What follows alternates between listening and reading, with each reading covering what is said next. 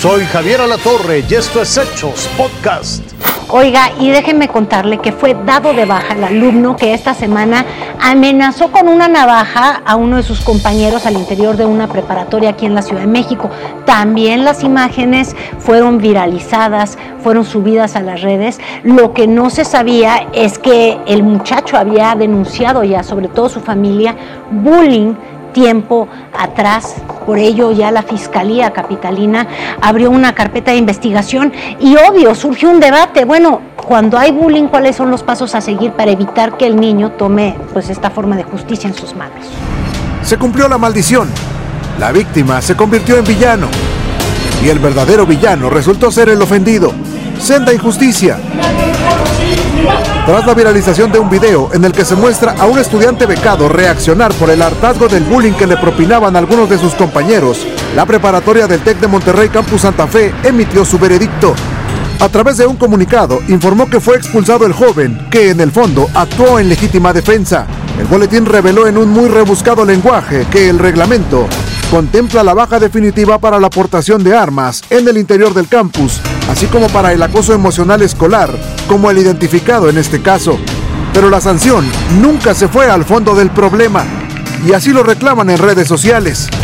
Un usuario arremete y advierte, la verdadera víctima es quien explota por tanta agresión recibida y enfrenta a su agresor.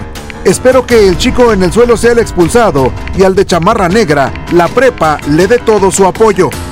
Otro usuario más cuestiona que la mano dura debió aplicarse antes de llegar a estos extremos.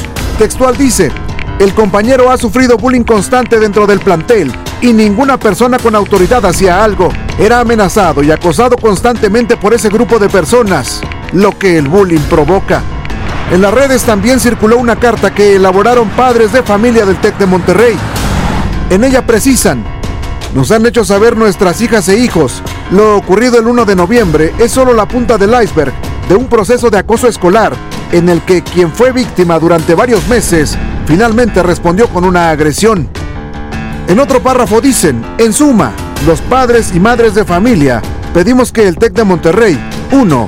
Realice una investigación que tome en cuenta los testimonios de ambas partes y que indague de manera responsable en la evolución de ese conflicto. Pues eh, ya pusieron, creo, detectores de metales y, pues bueno, perros, este, perros olfateadores para no solamente de armas, pero de otro tipo de cosas.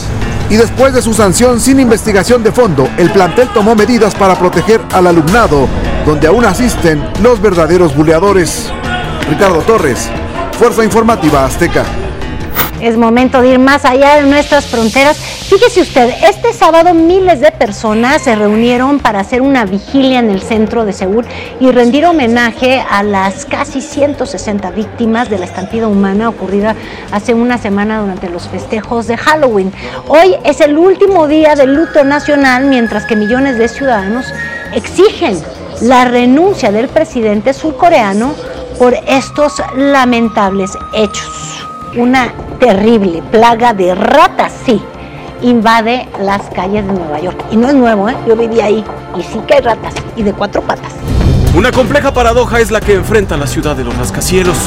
Y es que entre las construcciones que rozan las nubes se esconde un problema completamente rastrero. Una espeluznante invasión no solo de basura, sino de ratas. El Vox Populi le llama la nueva pandemia Roedores que según la dieta que sigan pueden ser confundidos con tlacuaches o conejos. Nada les importa el sobrepeso. Y es que ante el encierro obligado por el COVID-19, las ratas tomaron posesión de las vacías calles neoyorquinas. Del 2019 a la fecha, la presencia de estos roedores ha aumentado un 70%. En lo que va del 2022, el teléfono de los encargados del control de plagas ha sonado más de 25 mil veces en Nueva York. Y cómo no, si antes corrían despavoridas en cuanto el ser humano aparecía, hoy la que corre, o por lo menos brinca, es la gente. La cuestión es que la invasión de ratas no solo es un problema relacionado con el miedo o el asco, también es un golpe a la salud pública. El año pasado 13 personas fueron hospitalizadas y una de ellas perdió la vida por daño en riñones e hígado causado por la leptospirosis, una enfermedad infecciosa asociada a las ratas. Con todo esto, Nueva York no es la ciudad que ostenta el vergonzoso primer lugar en cuanto a ratas se refiere. Ese es Chicago. Raciel Cruz Alazar, Fuerza Informativa Azteca. Esto fue Hechos Podcast.